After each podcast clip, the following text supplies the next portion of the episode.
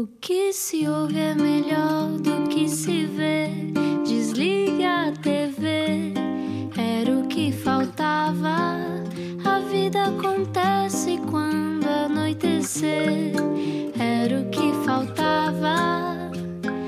Juntos eu e. Boa viagem com a Rádio Comercial. Olá, o mundo não colapsou ainda. Era o que saltava. É o- que nós desejamos ao Trump. Era o que saltava, mas não sei se ele vai saltar tão cedo. Bom, é, é um- hoje é, eu estou um bocadinho cansado. Porque estive a ver tudo até ao quase final, mas depois não há final nenhum, não é? Portanto, Claro. ainda estão a contar os votos e vão contar se calhar Ainda até faltam maio de correspondências. 2021. Bom, bem-vindo à Rádio Comercial. Olá, eu sou o Rui Maripe. Olá, eu sou Ana Martins. Quantos colégios eleitorais é que o teu coração já conquistou? Uh, eu. Não, eu estou. Estou estou um bocadinho ressacado. é, é- é política. Ah, pois, não pois. sei, mas olha, ele já conquistou milhares e milhares de corações neste país. Verdade. Vamos ouvir. Quem é está cá hoje? Explica-nos como se eu tivesse acordado de um coma. Não há muita gente que se debruce sobre este tema, mas se tivesse nascido música, Noiserve gostava de ter sido feito pelo Sugar Ross e que a haver uma banda sonora seria com uma dos Radiohead ou do Ian Tiersen ou qualquer uma do Eddie Vedder, mais umas quantas dos Explosion in the Sky. Jeff Buckley já seria um dia bem passado. Palavras do próprio ao jornal e há uns aninhos. O novo álbum de Noiserve, ou devemos dizer David Santos, chama-se Uma Palavra Começada por N e vai ser apresentado mesmo, sobretudo, nestes tempos difíceis. No dia 12 de novembro, Teatro Estado da Bandeira no Porto, dia 13 de novembro, Teatro Tivoli BBVA em Lisboa e dia 21 de novembro, Teatro Municipal em Vila Real. Connosco, bem-vindo, David. Olá. Olá. Olá. Olá, David Noiserve. Como, é que estás? Acho que estou bem dentro, dentro, dentro das, das condições que todos temos, né? Acho que acho que tem corrido tudo bem. Estás bem? Ahm, sabes que eu estive a ouvir o teu álbum Caminho da Rádio e vai muito bem com a A2. Tenho a Vai? dizer, vai muito bem com a A2. Com ou sem trânsito. Uh, olha, estava algum trânsito, mas uh, foi bom porque me fez sempre. É sempre aquela coisa, quando eu ouço a tua música, sinto sempre que o tempo desacelera. Parece que estamos na Islândia, não é? De É um repente. bocado. É um bocado. Olha, bem-vindo. Uh, Lembras-te da primeira música que compuseste?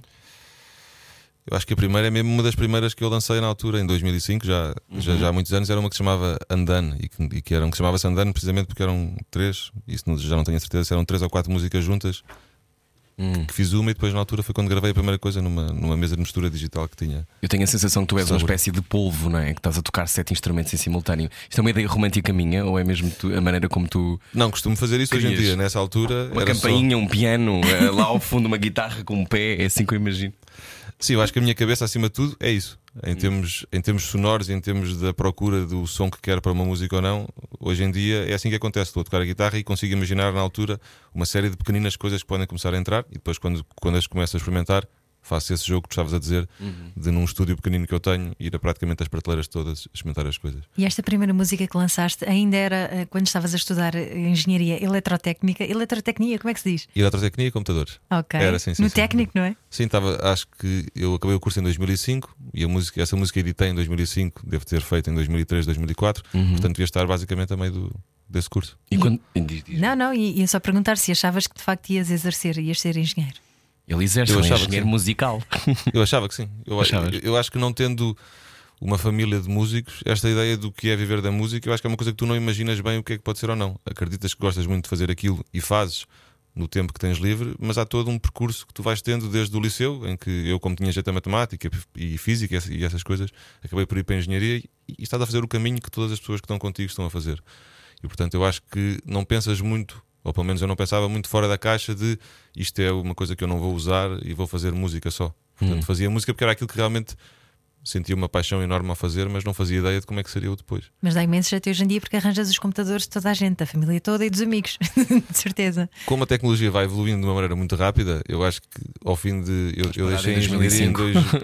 Não, depois ainda, terei, ainda, ainda trabalhei dois anos na Siemens, ainda, ainda fiz um mestrado a seguir, ainda tive uma bolsa de investigação no técnico outra vez, portanto, acho que foi 2014 que eu deixei a engenharia, mas estes seis anos que, passavam, que passaram, eu acho que se calhar já não sei nada. ok. Mas, mas foi o que foi. Olha, eh, é surpreendeste-te quando, quando de repente eh, houve assim uma espécie de, de paixão coletiva por ti quando lançaste os teus primeiros álbuns?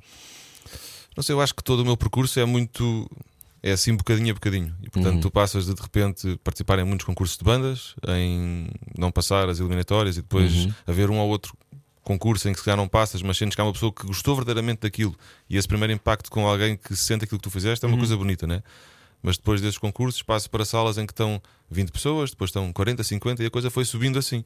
Portanto, nunca houve um dia em que eu pensasse, em que eu pensasse o que é que é isto está a acontecer. Mas senti isso um bocadinho Foi mais. gradual. Sim. Foi gradual. E portanto, eu, mas eu acho que para quem faz música, o melhor sentimento de todos, além de tu gostares do que fazes porque sempre gostaste, é sentires que a tua música é importante na vida dos outros e que faz parte da vida dessas outras pessoas.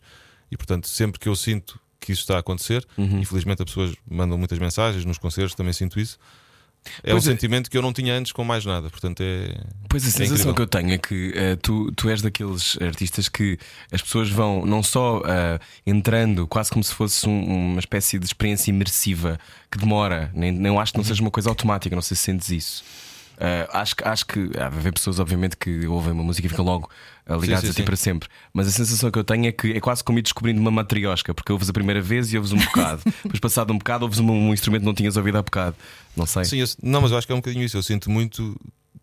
Ou seja, eu acho que nunca senti que existissem pessoas que um dia gostaram muito e depois deixaram de gostar. Portanto, eu acho que. É, isso é ótimo. eu acho não que as pessoas não tens vão clientes que não ficam satisfeitos. Não, acho que não. É um dos meus medos, é essa desilusão das pessoas É. que um dia gostaram. Né? Acho que é, acho que costuma-se dizer que, que o complicado é aparecer e é fazer parte do que é a música em Portugal, neste, neste caso, mas eu acho que o que é complicado, também é complicado esse princípio, mas tu manter-te e conseguires que as pessoas, por exemplo, eu, eu há cidades onde conheço as caras das pessoas que vão, que vão, vão aos concertos. E, e eu sou muito de, de decorar as caras e os olhos das pessoas. E se calhar, se vou a uma cidade e de repente aquelas, se calhar 10 pessoas que eu conheço, se não estiverem lá todas, eu vou pensar, e elas não gostaram nada deste disco.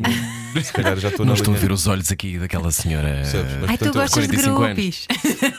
eu, eu acho, que- ou seja, eu acho que a palavra grupo às vezes é um bocado mal vista. Sim. Claro. Eu acho que não, eu acho que é esse sentimento de há músicos que eu gosto muito, aos quais eu iria a todos os concertos que viessem a, a Portugal ou a Quem? Lisboa, Aqueles né? que a Ana se referiu, por exemplo. Esses são muitos deles, sim, sim, sim. Sim. E portanto eu acho que tu sentires que outras pessoas têm por ti aquilo que tu tens Uhum. pelos músicos que gostas, como eu estava a dizer, é uma coisa que não se explica muito bem, mas é uma felicidade plena naquilo que tu fazes. É um propósito na tua vida. Eu acho que hoje em dia já é. Eu, eu acho que ao princípio era isso, é, o que é que vai ser a música, não sei. Uhum. Hoje em dia acordas, podes não estar todos os dias a fazer músicas porque não estou, tenho até. Há um trabalho muito, muito logístico, às vezes de e-mails, de projetos, do que é que vais fazer, que é muito fora de pegar numa guitarra ou num piano e fazer uma música. Mas todos os dias eu acordo com as coisas que tenho para fazer, sempre relacionadas com isto. Portanto, a minha vida é sempre muito isto. Os fins de semana, onde as pessoas normalmente deixam o trabalho e vão fazer outras coisas, é quando tu tocas.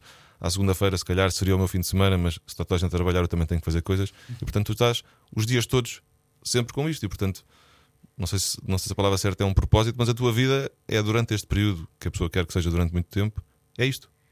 David, Noiserve, para quem não conhece a tua música, os ouvintes da comercial que se calhar não conhecem tão bem, mas se calhar até já viram o documentário José e Pilar, eh, que conta a história de José Saramago e da Pilar Del Rio, Tão bonita a que música. é lindo de morrer. Tu fizeste a banda sonora. Como é que, como é, que é tu escrever letras para eh, alguém tão icónico que, que escreveu livros tão marcantes e tão bonitos?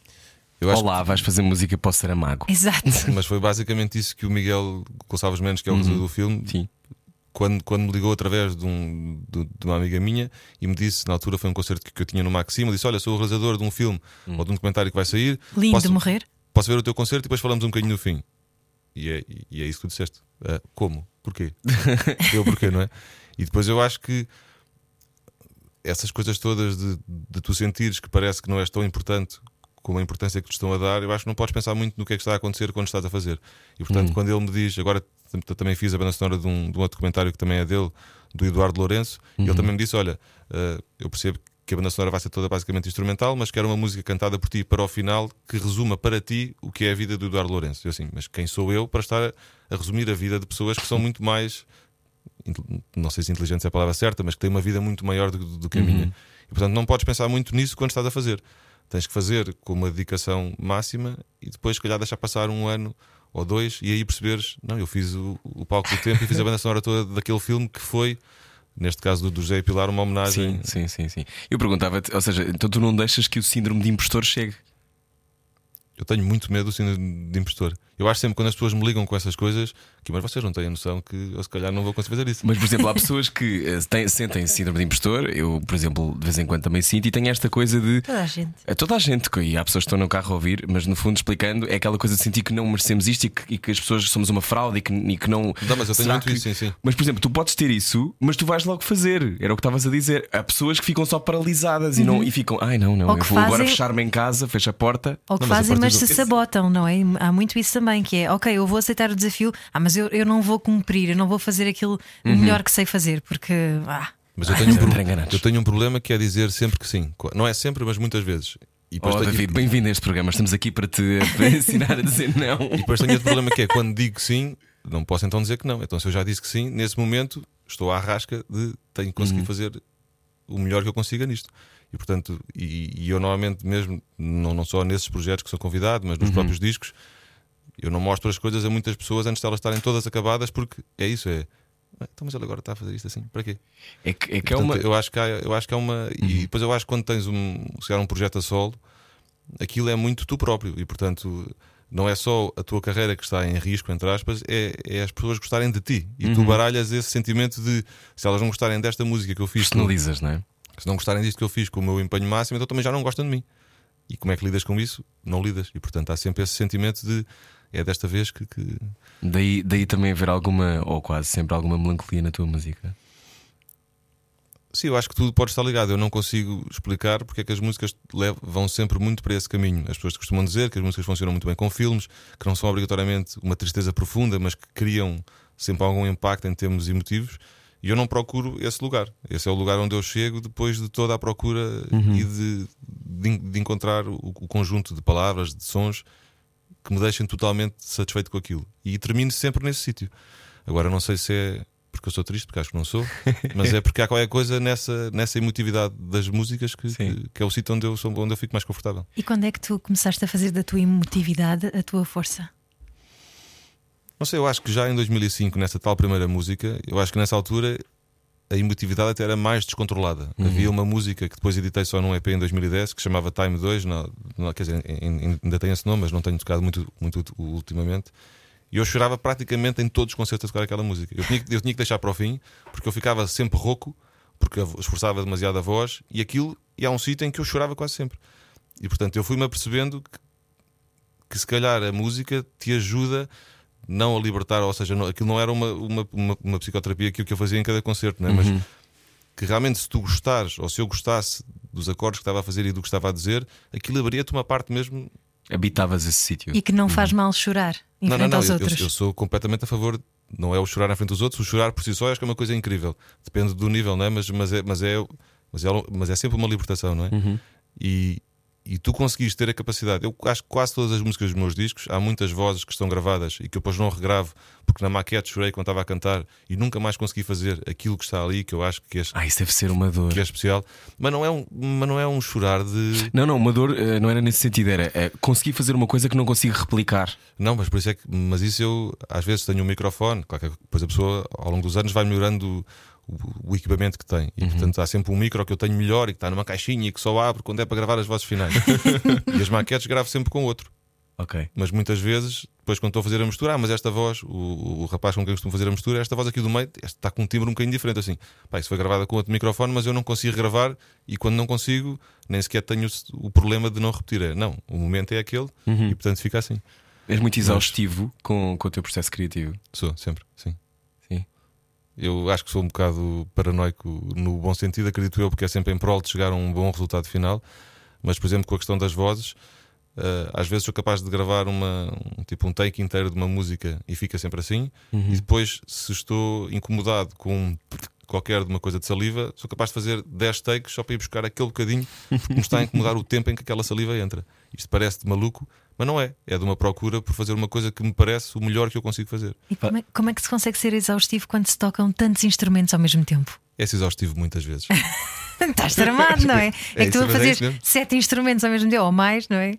Sim, mas é por isso que eu, que eu depois demoro muito tempo a fazer as coisas, é por isso que não consigo, independentemente de hoje em dia, já Uhum. conseguir ter a distribuição com, como editora, promoção, que não sou eu que faço, ou seja, que tenho pessoas que trabalham comigo nessas coisas todas. Antigamente eras tu.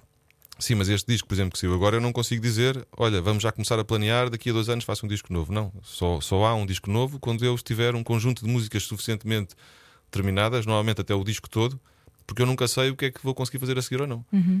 Portanto, essa procura, não, eu não posso estar limitado por um prazo que eu pus ou que outras pessoas puseram, percebes? É, é, é, é procurar até estar satisfeito, não é procurar até o tempo ter terminado. E é engraçado, há pouco estavas a dizer que uh, tu não, há muitas vezes não sabes que acordes é que estás a tocar, portanto, vem de qualquer coisa, não sabes muito bem de onde e não te importas com isso, não és um teórico da, da música. Não sou, acima de tudo, porque o meu curso é engenharia, eu não tirei música, né? portanto, uhum. não.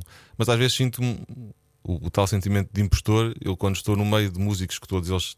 Eu hoje em dia, depois tive quatro aulas de piano há uns anos atrás, já consigo ler uma partitura mais ou menos, mas sou capaz de demorar uma hora para ler uma linha de, de piano, não é?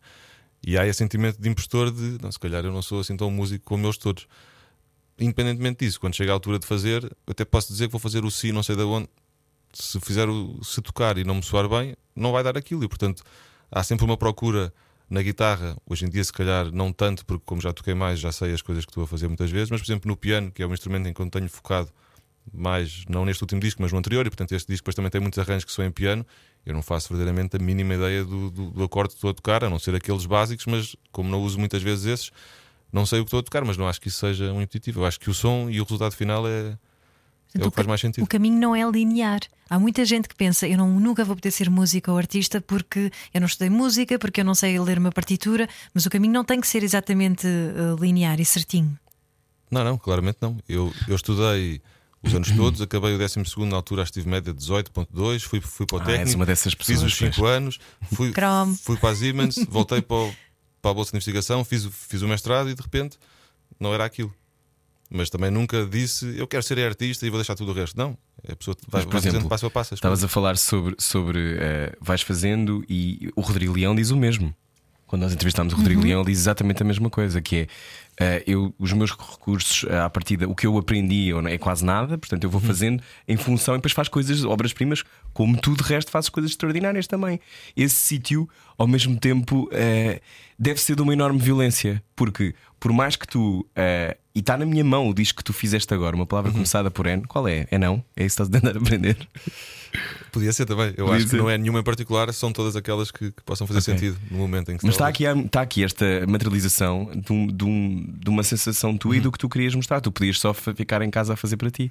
Portanto, é, há uma violência naquela coisa do ok, eu não sou académico, não é? eu, não, eu não andei 10 anos numa escola de música mas as pessoas gostam de mim na mesma. Isso não é libertador e violento. Sim, não, ou seja, há, há o sentimento de, de, impostor ou não impostor, mas não há depois uma, uma materialização desse, desse sentimento quando o disco sai, a dizer assim, não, ah, já não sei, mas está aqui.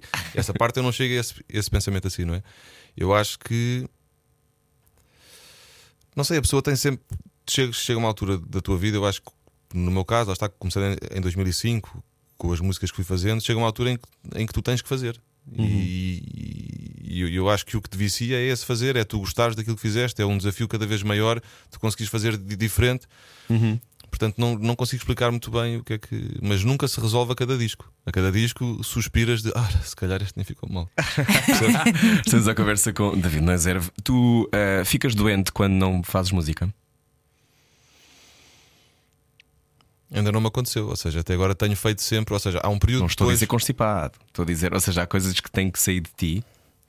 Não sei, eu acho que há alturas, normalmente depois de, de um disco e do processo, e eu quando falo do disco, há tanto a parte criativa das capas e dos vídeos, como há a música, não é? Portanto, eu vejo tudo como, como um processo criativo que a minha cabeça tem que resolver, não é? E, mas falando só da parte musical, depois de fazer um disco, há uma parte ali em que há ali um período em que eu não consigo. Quer dizer, vou fazendo músicas para outros projetos, mas em termos de nós não consigo fazer. Uhum. E depois há outra altura em que de repente sinto uma necessidade de fazer qualquer coisa. E é esse momento que tu falas aí. Não, se calhar devia fazer um disco novo, porque a minha cabeça já, já, já está noutro sítio. Se calhar a, a, minha criatividade já me está a levar para um lugar diferente. Uhum. Mas nem sempre é no, na mesma altura, nem sempre demora os, o mesmo período. Mas nessas alturas, sempre que senti essa necessidade, fiz sempre. E portanto, e está aqui, assim. e está aqui o último, uma palavra começada último, por N. Uh, e por cima tem uma capa muito gira, isto. não é? Parece que, como dos Tazos. Tem, exato. tem aqueles cor. jogos de imagem quando nós é. mexemos na capa de um lado para o outro. Como é que isto se chama? Lenticular. Lenticular, exatamente. Isso é fantástico. Mas não é a primeira vez que tu fazes assim este tipo de surpresa aos teus, aos teus fãs. Eu acho que as capas todas têm sido todas, do- dos discos todos, são sempre. eh, Eu tento sempre fugir um bocadinho. Há uma coisa que não é que me irrita, porque não, não estaria, estaria contra todas as pessoas, não é? Mas eu acho que a música não é só a música, como eu estava a dizer antes, o processo criativo de fazer um disco, pelo menos quando o fazes sozinho, são muitas coisas. É o- são os títulos, é a própria imagem da capa, é o, é o invólucro da capa, não é?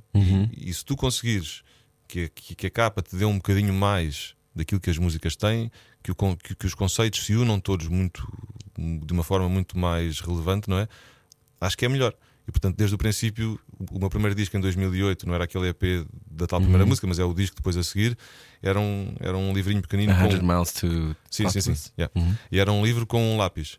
E eu acho que a partir desse momento em que na altura pensei que não queria fazer o disco num Digipack, abri um precedente de que para mim às vezes é como é que vai ser o próximo, a próxima capa.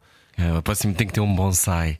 E já um tiveste- bonsai com, com um disco. Não, mas não é isso. Ou seja, eu acho eu que percebo, eu percebo o que estás a dizer, que- sim. não é fazer diferente só porque, porque sim, mas é, por exemplo, eu lancei um DVD ao vivo em 2014 e na altura em que pensei o DVD, pensei como é que as pessoas poderão, claro que vão ver o vídeo, mas como é que elas podem sentir melhor o teatro onde isto aconteceu. E então a capa era aquele pop-up normal que os discos infantis têm, não é?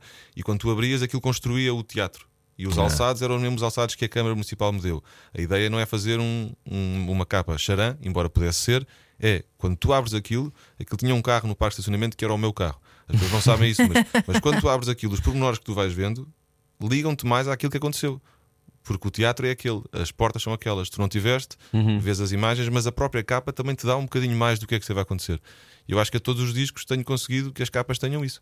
Pode chegar um dia em que eu tenho tão pouca coisa para dizer que a capa é um digipack normal. Hum, não me parece que mas, isso vai mas acontecer. pronto, Já tiveste uma caixinha de música também, não foi? sim, sim, já tive duas com, com umas músicas minhas, sim. Que lindo. Bom, a seguir continuamos a falar com David Noiserve. Estamos na rádio comercial. Uh, Parece-me que viverás sempre com poesia, mas eu a seguir pergunto se sim ou se não. Sensibilidade e bom senso. Só que não. Não. Era o que faltava na Rádio Comercial. Bem-vindo à rádio comercial. Hoje está connosco David Noiserve. Uh, este... David Santos, nós serve Santos. o nome artístico. Exatamente, Uh, mas vamos, as pessoas devem achar se que é o teu apelido, às vezes não. Acho que há muitas pessoas é que não sabem que eu me chamo David além de nós, sim. É. Mas- Queres que nós paremos dizer David? Não, não, é igual, é igual. Estou a brincar. não tem problema nenhum. Olha, hum, tu hum, quando, quando fazes um disco e temos este disco na mão, uh, tu ficas tipo, ah, eu quero imenso que eles gostem mais desta música do que de outra. Eu quero imenso que eles gostem quando de olhas todas. quando- que de todas. Sim. Hum, qual é que tu gostas mais? Alguma? Isso, isto, isto é uma pergunta. Pode ser até estúpida porque, obviamente, tu constróis isto com um objetivo e, Sim, sim, sim, sim. e tem um conceito e, uh, e as coisas uh, transpiram umas para as outras, não é? Sim, mas meio alguma que tu. A mim o que me costuma acontecer é que a minha música preferida do disco vai mudando ao longo dos tempos Ok. e acima de tudo vai mudando quando eu depois começo a tocar as músicas ao vivo nos concertos. Uhum. Não, não porque esteja a reagir àquilo que as pessoas, à forma como as pessoas reagem à música que eu toquei, mas naquele registro inicial que eu estava a dizer de que quando tu, tu estás a cantar parece que às vezes há uma emoção maior que entra para dentro de ti, não é? E, e isso vai-me acontecendo com, com algumas músicas. Às vezes há um conjunto de cinco concertos seguidos em que há uma música, pá, aquela música nestes cinco concertos correu melhor do que, nas- do que nos outros. O correu melhor não é que tenha tocado melhor ou pior, eu senti aquilo como, mais como um todo. Nesse momento, essa é se calhar a minha música favorita. A outras alturas, depois essa música muda, e há uma altura que até tiro, se calhar às vezes durante dois, três concertos, tiro essa música do alinhamento, porque isto aqui par- pareceu-me que estava mais forçado a tocar a música, se calhar eh, tenho que parar de- de a tocar um bocadinho. Isso vai acontecendo. E portanto, neste momento, a música que me tem dado mais gosto de tocar é a última do disco, que é uma que se chama Sempre Renta ao Chão. Eu adoro esta música. linda. Mas já houve uma altura em que era a neutro, que é, que é uma que é, acho Uhum. que é quatro, É, três ou quatro. oito. Ah, pois é, é muito gira. E, e é possível ser-se neutro nos tempos que correm? Tan, tan, tan, tan. Eu acho que eu tenho medo de me tornar neutro.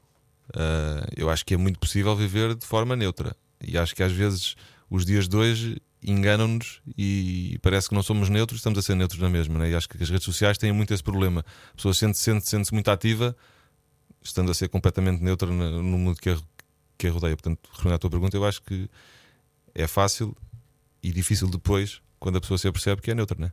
Acho que vi- vivemos tão pouco tempo, quer dizer, não é pouco tempo, vivemos o tempo que vivemos, não é? Hum. Mas é sempre pouco tempo para, para termos estado o tempo todo aqui sem, sem fazer nada, né? não sei. Mas sentes o, o peso ter que te posicionar. Em que sentido? politicamente, na tua vida, no teu dia a dia. Hoje em dia, eu acho que estamos, num- estamos a atravessar uma fase em que não tem que ser publicamente, não é? Eu acho que eu, eu respeito aquela ideia de que os artistas não têm que estar o tempo todo a dizer voto neste ou defende aquele, ou por exemplo, no momento em que eh, se jogam eh, contextos como este, como por exemplo, eh, basta olhar para a televisão e está o Biden Sim, e sim, o Trump, não é? Em, achas que de vez em quando temos todos que usar a nossa voz? Ou sentes que a tua música fala por ti? Eu, por norma, não gosto muito de, de- de fazer juízo, ou seja, porque eu, ao estar a dar a minha opinião e se calhar o facto de ter uma, Plataforma? uma, uma plataforma onde mais pessoas podem ligar aquilo que eu estou a dizer, eu estou de- dessa forma a desvalorizar a, a opinião dos outros e eu não acho que tenha uma, uma opinião mais importante do que a dos outros. Se calhar o facto de teres um- um- uma plataforma que te permite isso, ou teres um concerto e teres pessoas à tua frente, tens apenas mais facilidade que as pessoas ouçam a tua opinião. Mas isso não torna a tua, a tua opinião melhor que a opinião do outro. E portanto, quando, quando de repente tornas muito ativista em relação a qualquer coisa, parece que estás a desvalorizar as outras, a opinião das outras pessoas. Claro que depois há algumas coisas, como esta questão dos Estados Unidos, em que aqui não é uma questão de, de valorizar ou não, não faz muito sentido o Trump poder ser o presidente de uma das maiores potências do mundo. Não só, não o conheço pessoalmente, mas pelas coisas só que, que ele diz ontem à noite, quando, quando de repente ele foi fazer Sim. uma conferência às duas da manhã a dizer que estava a ser roubado, mas é preciso ter alguma noção do que é que está a acontecer, não é? Portanto, Não, e um tweet mal escrito. Sim. sim, depois foi apagado. Ou seja, Felizmente sim, foi sim. como é apagado que o presidente, Twitter, como é que o presidente dos Estados Unidos é censurado pelo, pelo Twitter? Há uma coisa que tem que estar errada para que tu não Eu penses... adoro, eu acho, adoro que ele seja Não, censurado. não, não, é isso, é isso. Sim, mas o facto de Isso acontecer, claro. isso acontecer claro, é porque há claro. uma coisa que está errada na comunicação Claro. dele. Sim, é isso.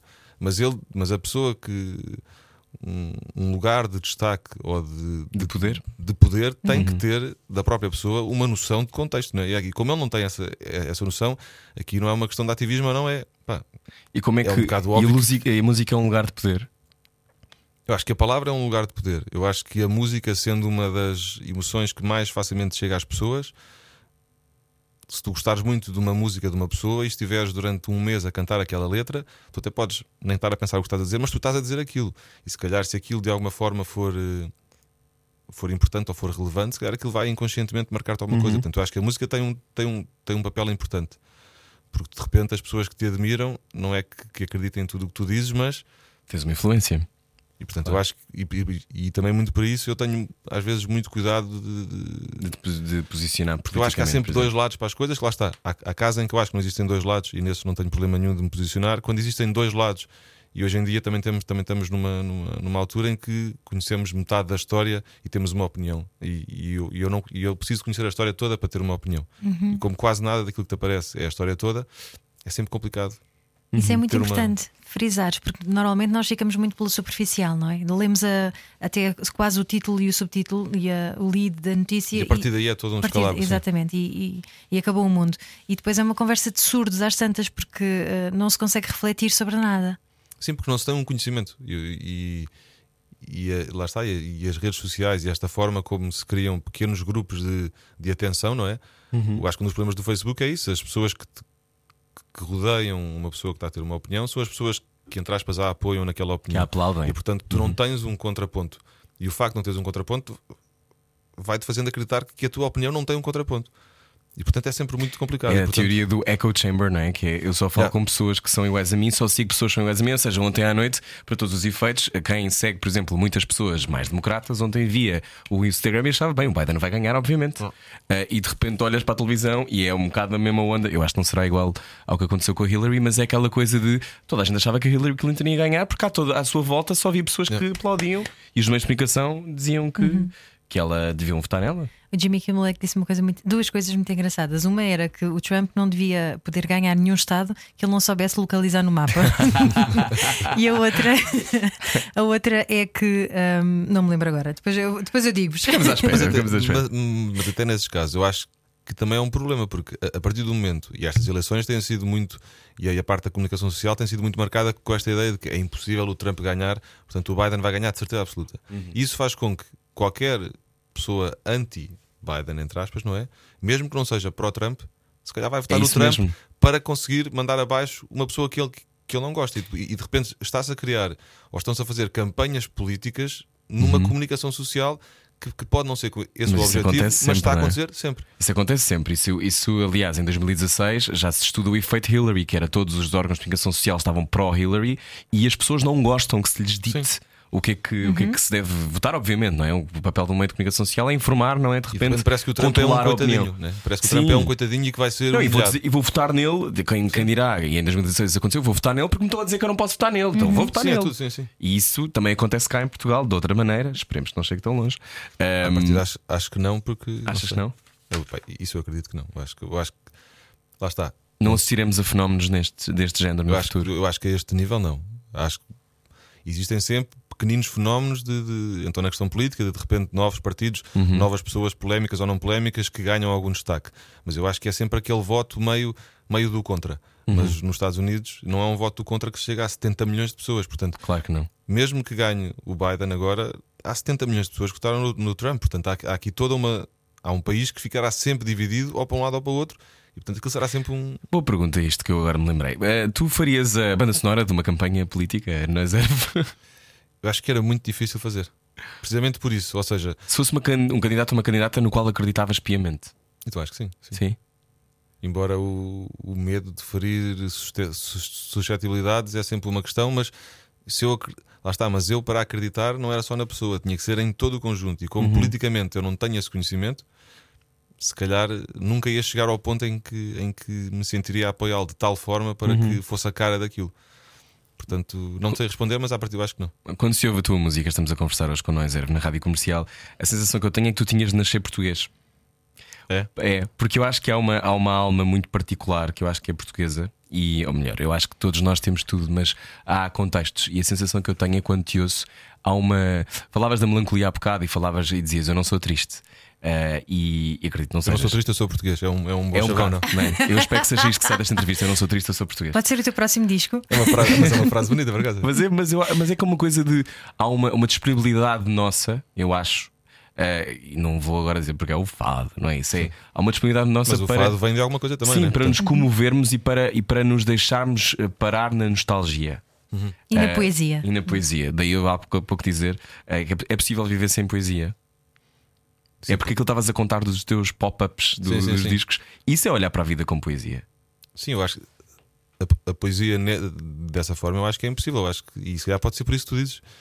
A vida só faz sentido dessa forma. Eu ainda ontem, ontem ou anteontem, já não sei, fui ver o espetáculo do Chicago ao, Ah, sim. ao Tindrada- com Gabriela ao- ao Barros era a última. última... Sim, que era o último dia. Depois, quando saí, que tinha ido de bicicleta, ia com os fones só com um, não se pode estar com os dois. Às vezes punha os dois, mas quando estava ninguém na estrada. E de repente cheguei à Praça do, do Comércio e não estava ninguém, porque as ruas estão vazias e que lê de uma poesia inacreditável. E se calhar, se não fosse português, não via isso dessa forma, mas foi das cenas mais bonitas que me aconteceu nas últimas semanas. Aquelas luzes estavam todas muito apagadas e aquilo era um triste, não triste, eh, uma catástrofe, não catástrofe, bonita por isso. Pai, de repente achei aquilo lindíssimo e fiquei parado no meio da praça de comércio, assim, de bicicleta e, e com o capacete, olhar para aquilo só, ouvir a música até ao fim. E portanto eu acho que isso é ver o mundo, se calhar, como poesia, não é? Claro. E essa poesia acho, não, acho, que, acho que a vida é assim. E é nesses silêncios que tu vais buscar depois inspiração para a tua música. Não sei, eu acho que esses momentos dão-me qualquer coisa. E essa qualquer coisa, eu acho que depois, quando eu estou a fazer as músicas, vem ao de cima. Mas nunca é muito. Ou seja, eu, eu não tenho aquela ideia de bem, preciso de fazer uma música, portanto vou passar o próximo fim de semana ali num monte sozinho ou, à beira, ou, à beira, ou à beira do Sem mar. A eletricidade. comer porco preto. Isso nunca acontece assim, mas eu acho que tu é, tu é como se tivesse um género de uma, de uma caixa que vais enchendo com os momentos inspiradores que tu vives e depois, quando fazes a música, essa caixa abre-se e tu metes essas. Por exemplo, é- esta questão da, da quarentena toda, toda que tivemos, muitas perguntas que me têm feito. Então, mas tanto tempo com menos concertos e com, e com mais tempo livre é um tempo criativo forte. Eu assim, é pá, não. Não, pois, de repente, tu, tu nem, tu não percebes porquê, mas se tu não vês tantas pessoas, se não vês tantos olhos, se não há uma conversa, se não há uma emotividade numa história qualquer. Eu tinha um projeto que estava a fazer, que depois, entretanto, agora foi adiado, e, portanto, depois não continuei. Mas de repente sentava-me à frente do piano para fazer alguma coisa e odiava tudo. Parecia-me tudo meio plástico. Eu assim. Portanto, eu estava com essa tal caixa da inspiração vazia. E portanto, E, mas houve essa coisa de. eh, eu senti muito isso. de, muito, de muitas pessoas perguntarem a artistas, e nós já falámos com alguns que, que diziam sempre isto: não, agora, parece que há uma, uma expectativa que agora surjam cinco fazer nada, sim, álbuns. Nada, nada. Eh, de repente, cinco álbuns, um livro, eh, e, e isso é para, para primeiro é injusto, e depois é há uma coisa de. nós ainda agora estamos vagamente a perceber o que é que está a acontecer, não é? Ainda Sim, sim, sim. agora começou. Desculpa. Eu tenho uma coisa, eu- tenho tipo um. No telemóvel vou sempre escrevendo frases que gosto, pequenos títulos que gosto, que tenho em conversas e dizemos já vou escrever essa do, do Não Sou Triste sobre Eu agora Três." vou querer saber, Essa é vou boa, querer é boa. vou ler frases que tenha escrito. Não pode ser, não Não pode ser. pode? isso depois um dia tenho que revelá-las todas. Mas pronto, isto para dizer o quê?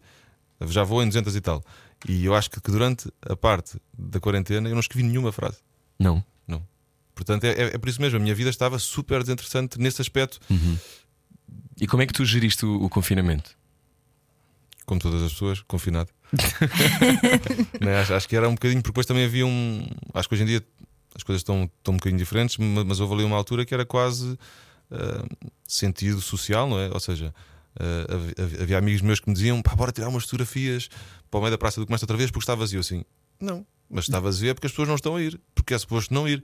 E portanto é quase como que ir votar. Portanto, havia sentimento de. Uma missão de coletiva. pá, se é suposto ficar em casa para que as coisas melhorem, então Uhum. vamos ficar em casa porque vivemos nesta sociedade e é isso que, está, que, está, que as pessoas estão a propor a fazer.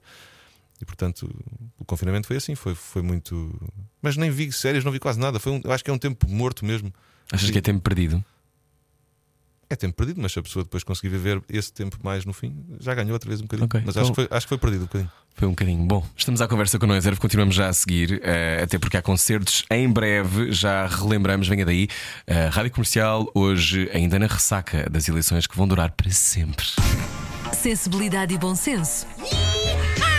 Só que não. Não. Era o que faltava na Rádio Comercial. Boa viagem, Rádio Comercial já lhe chamaram Homem Orquestra e eh, deve, deve ter muitas saudades, imagino, de dar concertos. Eh, agora está a apontar frases eh, no seu telemóvel. aquela- Estou a escrever aquela frase. Estás? David Noiserve, que tem um novo disco que chama-se Uma Palavra Começada por N. Um, entre elas, eu estou muito viciado, já ouvi três vezes, sempre reto ao chão. Um, tu vais estar em concertos finalmente. Isto só faz sentido se puderes encontrar-te com as pessoas.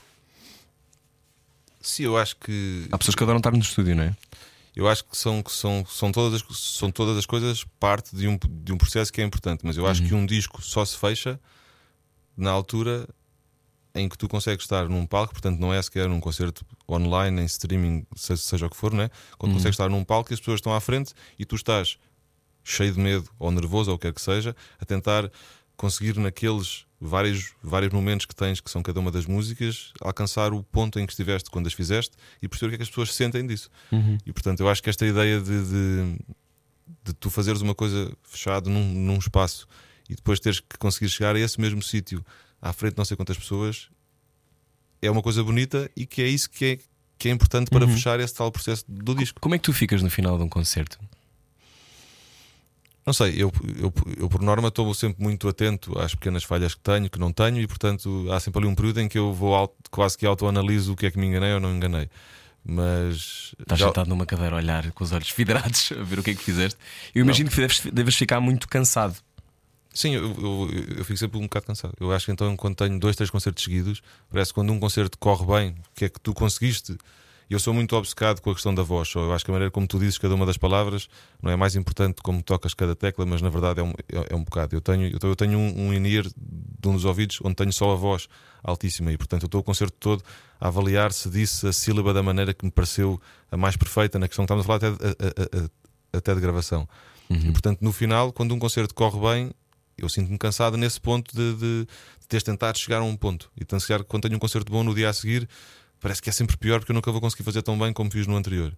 Mas já estou aqui às voltas, né? Eh, Em relação à tua pergunta, eu acho que sim, eu acho que fico sempre cansado, mas, mas fico sempre contente por estar a conseguir fazer aquilo. E depois eu acho que concerto a concerto, saber que as pessoas estão sempre a ir aos concertos ou que vão sempre, voltamos ao início da, da questão, não é? Acho que tudo faz sentido e é, e é assim bonito. Já deste alguns concertos com estas novas medidas de segurança. É, é estranho ver as pessoas de máscara. É essencial, não é? Mas eh, co- como é que é um concerto agora, nestes novos tempos? Seguro, eh, convém dizer que pode continuar a ir a concertos. Os artistas agradecem e a, a sua mente também vai agradecer, de certeza, a sua saúde mental. Sim, é, é assim, em termos dos cuidados, eu acho que os espetáculos que estão a ser feitos, não, não falo no espaço do ar livre, porque essa à partida teria ainda menos problema, não é? mas os, os espetáculos que estão a ser feitos em salas fechadas, pelo menos dos que eu já fiz, as normas são cumpridas de uma maneira Arrisca. À risca e, Uhum. e, as pessoas respeitam todas. Eu, eu toquei em Ponte Lima agora há duas semanas, também já na apresentação do disco, e as pessoas demoraram, e é um, e é um teatro pequenino, mas como tem uma porta muito pequena, eles queriam que as pessoas saíssem todas para fora do, do teatro e só é que a fila a seguir podia sair. Houve pessoas que esperaram quase 50 minutos para sair, depois de já lá estarem dentro a uma hora e meia do concerto e se calhar meia hora antes, porque entraram mais cedo. Mas já tiveram três horas dentro do teatro e não vês ninguém a refilar. Vês, um- vês tudo feito de uma maneira super, super organizada. Estavam embaladas por ti, não é? Ainda estavam meio Isso não sei, assim de não lá para. Ainda um bocado a viver. Mas- disco. Mas em relação à tua questão das, das máscaras, como os olhos é, na verdade, o mais importante das pessoas, menos mal, não é? Mas, mas Os é olhos são a coisa mais importante das pessoas. Epá, não sei se são o mais importante, mas é onde está grande parte da coisa Engraçado toda. que os teus olhos dizem muitas coisas. Pois É. dizem. Eles dizem. É. Não, mas pronto, eu acho que os olhos são são são são, Não é são muito assim um comum, pouco- pois não. Não, não, ele olha mesmo para os olhos das pessoas. Pois é muito olha. giro. Há pessoas que podem ficar intimidadas até, mas é muito bom. Pois, mas não é por mal. Não, não. mas ainda Mas bem. isso é bom. Eu, eu acho que há muitas pessoas que não olham propositadamente, Sim, não é? sim, Sim. Ou que fogem logo com o olhar, têm Sim. medo de ser uh, vistas. Porque, porque é assim que tu percebes o que é que se está a passar dentro da pessoa. Uhum. Ah, isso é normal. Ah, tu, agora, estes novos concertos que vais dar, relembrando datas, não é, Zé?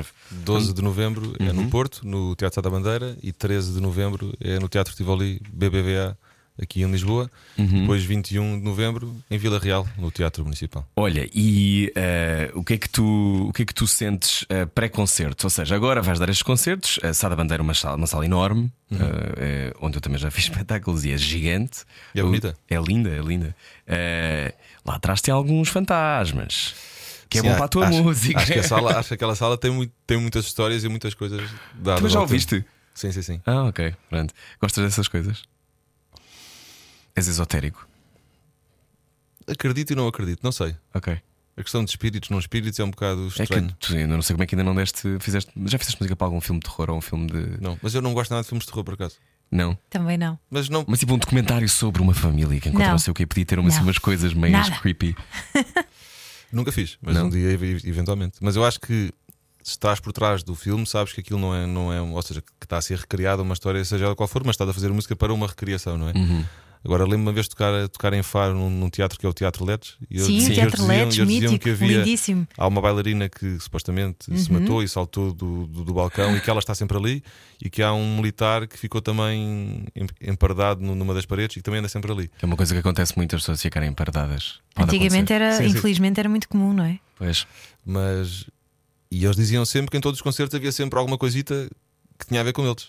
E houve um lá um feedback no meu concerto, que às vezes há, mas, mas eles disseram que foi a Que é alguém bailarina. a gritar dentro Se calhar eles têm uma pessoa que é contratada para, para manter sempre o, o momento. Manter né? a história. Olha, mas eh, é, engraçado porque eu acho que, e agora vou ser eu esotérico, eu acho que a tua música conjura muito esse- alguns universos assim. Porque, como há uma. Como os Sigur Rós, de resto. Sim, sim, sim. Eh, aliás, ver um que há concerto dos Sigur Rós é tipo. ah, ok, sim, da minha pele lá. Tipo, estou a arrepiar-me de 5 em 5 minutos e também já senti, já devem ter sentido isso, não é? Claro, claro, co- tu, tu gostavas de, de um dia tipo, trabalhar com, com os Sigur Rós, a trabalhar com uma banda assim? Claro. sim, Radiohead. gostavas. É assim, eu acho que nas as bandas, eu acho que qualquer músico, lá está, tem as bandas que gosta mais. E Sigur Rós e, e- e Radiohead não é só as bandas que, que mais fui gostando ao longo dos tempos, ainda é as bandas que eu ouço muitas vezes hoje em dia, não é? E portanto, muitas delas eu acho que há um, há um fascínio inicial por perceber o processo criativo, porque eu acho que há muitos processos criativos di- diferentes, não é? E tu, quando fazes as coisas sozinho, acabas por ficar vi- viciado neste teu processo. Mas, por exemplo, um Sigur Rós, acredito que é uma coisa que venha muito mais de, de ensaios continuados em que estão se calhar 5, 6 horas e depois de repente dali tiram, tiram um bocadinho. Os Radiohead será um bocadinho diferente, porque há o Tom York que é claramente o centro dali, mas depois os outros também. E portanto eu gostava só, antes de fazer alguma coisa com eles, porque iria ficar demasiado nervoso para, para conseguir ter essa facilidade ao princípio, gostava de estar sentado a assistir a um, a um processo criativo. Eventualmente depois, se ficasse amigo deles, acho que nesse momento seria, seria então mais interessante essa colaboração, porque senão acho que ia ficar assim mais aterrorizado com Já toda- foste à Islândia? Já, incrível. Ah, incrível. Foi bem É o teu país? É um dos países. Eu acho, eu acho que a Islândia tem muito pelo fascínio musical que eu tinha sempre, né? pela Björk nos inícios, depois o Sigur Rós, que foi uma paixão toda muito grande pelo Sigur Rós, até porque a Björk tem, tem aquela dinâmica. Porque eu acho que os islandeses têm todas, têm todos assim, tu olhas para eles, eles têm. Eles, acho que é fácil apaixonar-te apaixonar por um islandês. Uhum. Por tudo aquilo que, que é o espaço onde eles vivem, por a ideia de ser um, um país muito menos habitado, de, ser, de, de terem. Eu lembro-me de. de É uma desolação que está cheia ao mesmo E tempo. eles, no fundo, são elfos que vivem Sim, lá. sim. Eles Não, não, acreditam não, não. mesmo em E elfos. eles acreditam nisso. Sim, e, então, sim. e de repente tu ouves a- eles a falarem sobre isso e, e é bonita a forma como eles acreditam e tu nem achas. Olha, Eles não fazem estradas porque podem eh, Não, não, não. Havia, destruir havia uma, santuários, não é? havia uma história de, um, de, um, de uma, de uma, uma Cascata, pedra, catarata? não, não, não, Ah, não. uma pedra gigante em que eles, eles têm o, o governo tem uma pessoa qualquer a quem eles pagam para comunicar com os elfos a perguntar se podem fazer algumas coisas. e acho que esse Eu seria essa pessoa. Acho que esse, esse contacto existiu e os elfos não deixaram. E a, e a estrada, que é uma das estradas nacionais, contorna de uma maneira absurda um- um- uma rocha gigante. Esse não pode podiam- ser, não pode, não favor. podemos. tirar. Não Apela- devemos. apelamos ao, ao Ministro do Ordenamento do Território para ter em conta E esta depois imagina, e depois, situação. está- e depois, e depois num, num dos passeios que eu, como fui 13 dias, consegui dar a volta toda, ainda fui aos West Fjords de lado, que é, que é a parte É muito mais também selvagem. fui. E tu estás, se calhar, às vezes, duas horas a andar em estradas que não há ninguém e chegas a uma praia, assim, de uma areia muito bonita, e, tem- e tens uma placa a dizer assim: não pise, porque vai estragar o ambiente. E de repente tens uma praia que parece uma coisa, claro que a água seria gelada, né? mas, Uhum. mas qualquer pessoa iria tirar fotografias ali. E a, e a ideia deles é: se você pisar uma vez, a seguir viram as outras pessoas. E isto é assim. Uhum. Antes, antes de tu cá estares, isto já cá estava. E eles acreditarem nisso de uma maneira, dessa forma intensa, em que depois não existem gradeamentos. Portanto, esta informação tu respeitas porque és uma pessoa civilizada. Sim. E portanto aquilo tem toda uma, uma paz e uma. Os polícias não andam armados. Portanto, é uma coisa em que. É completamente. Tu nunca foste à Islândia? Nunca fui, É, o, é o meu sítio preferido do mundo. Eh, é o Isso é Laos e a Islândia. sim. E a Islândia tem uma coisa incrível. A primeira, eh, o primeiro parque natural dos primeiros parques naturais do mundo é na Islândia. E é uma mulher que quer defender uma cascata, acho eu, e que atravessa a Islândia a pé. Até que vai ao Parlamento em Reykjavik e consegue, mas estamos a falar tipo do início do século XX. Não, não, e, eles têm uma praça. Sim. Ou seja, eu fiz um daqueles passeios em Reykjavik com, com um guia que vai contando Sim. as histórias, portanto, estou a acreditar no que ela me contou, não é? Há uma praça que é a praça da, da- não é da indignação, mas onde tu dizes coisas que queres que mudem, e todas as pessoas que cheguem, que cheguem ali e que fiquem ali dois, três dias, o Parlamento pensa aquela opinião. E muitas da- da- das coisas que mudam a vivência de- das pessoas é porque tu achaste que querias que, aquela, que as portas passassem a ter Sim. um pintinho assim pequenino que é para as pingas da água quando caem, não fazer não, não sei o quê. O- Uau. O, Parlamento aprova e O é que Largo do Rato, prepare-se. Eu adorava. É muito melhor que um Speaker's Corner, porque o Speaker's Corner, que é aquela tradição inglesa, não Sim. serve para nada. Não, vão lá mas ali- gritar, mas ali serve acontece. mesmo. Sim, sim, sim. Uau. E, e, e no- e na Idade Média, eh, um, antes de ser colonizada pela Dinamarca, eh, a Islândia vive como, como ilha autónoma, no fundo. Uhum. E tem várias só pessoas que se matam uns aos outros. Aliás, o, o livro básico, o livro mais lido na escola, são, são os, os contos dos islandeses, que é uma espécie de, Lusíadas. Uhum. Que são só, eles matam-se de 5 em 5 segundos, é basicamente isto. Estão sempre a matar por alguma coisa. E eles são tipo 6, não é? Portanto, sobram tipo duas pessoas da Islândia. e uma das coisas engraçadas que acontece, eles juntam-se num, num parlamento que acontecia tipo 15 dias. Então eram as tribos todas da Islândia juntavam-se num sítio em cima de duas placas tectónicas entre a Ásia e a Europa. A Ásia e a Europa nada, não, não eram duas placas tectónicas importantes e eh, eles sentavam-se lá em cima e depois decidiam quem é que morria. E quem é que vivia? E era isto. E juntavam-se todos e decidiam coisas do género. Esta semana comemos melão. Lá não vi melão, não interessa, mas esta semana comemos qualquer coisa. E isso era muito fixe porque eh, são os primeiros parlamentos eh, com, que são co- completamente coletivos também acontecem lá.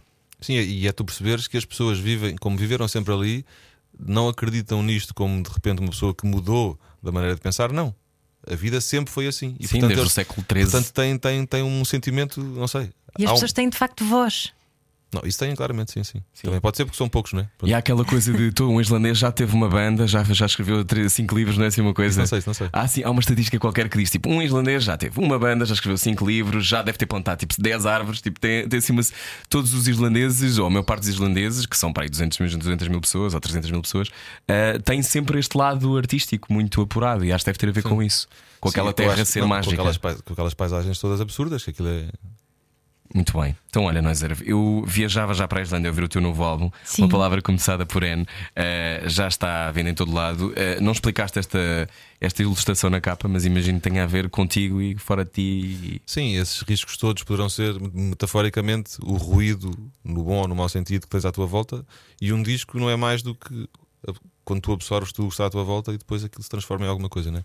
E portanto, se tu reparares, há sempre muita questão porque eu, daí há uns 10 anos, comecei a usar t-shirts às riscas nos concertos e depois achava que aquilo dava sorte. Ah, pois é, estás sempre com coisas. Agora é que eu me lembro. Pois E é. depois achava que aquilo dava sorte e comecei sempre a usar, e depois, verdadeiramente, comecei sempre a comprar só, só t-shirts às riscas. E acho que para aí há 10 anos que eu não me esqueço disso. E não há um concerto que eu faça sem t-shirts às riscas. E aí é engraçado que pela primeira vez consegui explicar para mim próprio o porquê disso. Porque essas riscas do mundo, quando tu mexes a capa, elas entram para dentro de mim e eu fico às riscas. Ah, Oh, Pronto, e tem aí uma. que uma lindo, dinâmica. és um poeta. sim, é. Eh, ouça este novo disco de Nós Erva, uma palavra começada por N e relembrando concertos no uh, Sá da Bandeira, E no Tivoli. dia 12, no 12. Sá da Bandeira, E 13 no Tivoli. e depois em Vila Real, Teatro Municipal, dia 21 de novembro. Muito obrigado, Nós Erva. Obrigado, eu. Obrigada. Pode haver a conversa inteira em radiocomercial.iol.pt. Nós voltamos amanhã às 8. Beijinhos. Adeus. Sensibilidade e bom senso. Só que não. Não. Era o que faltava na Rádio Comercial.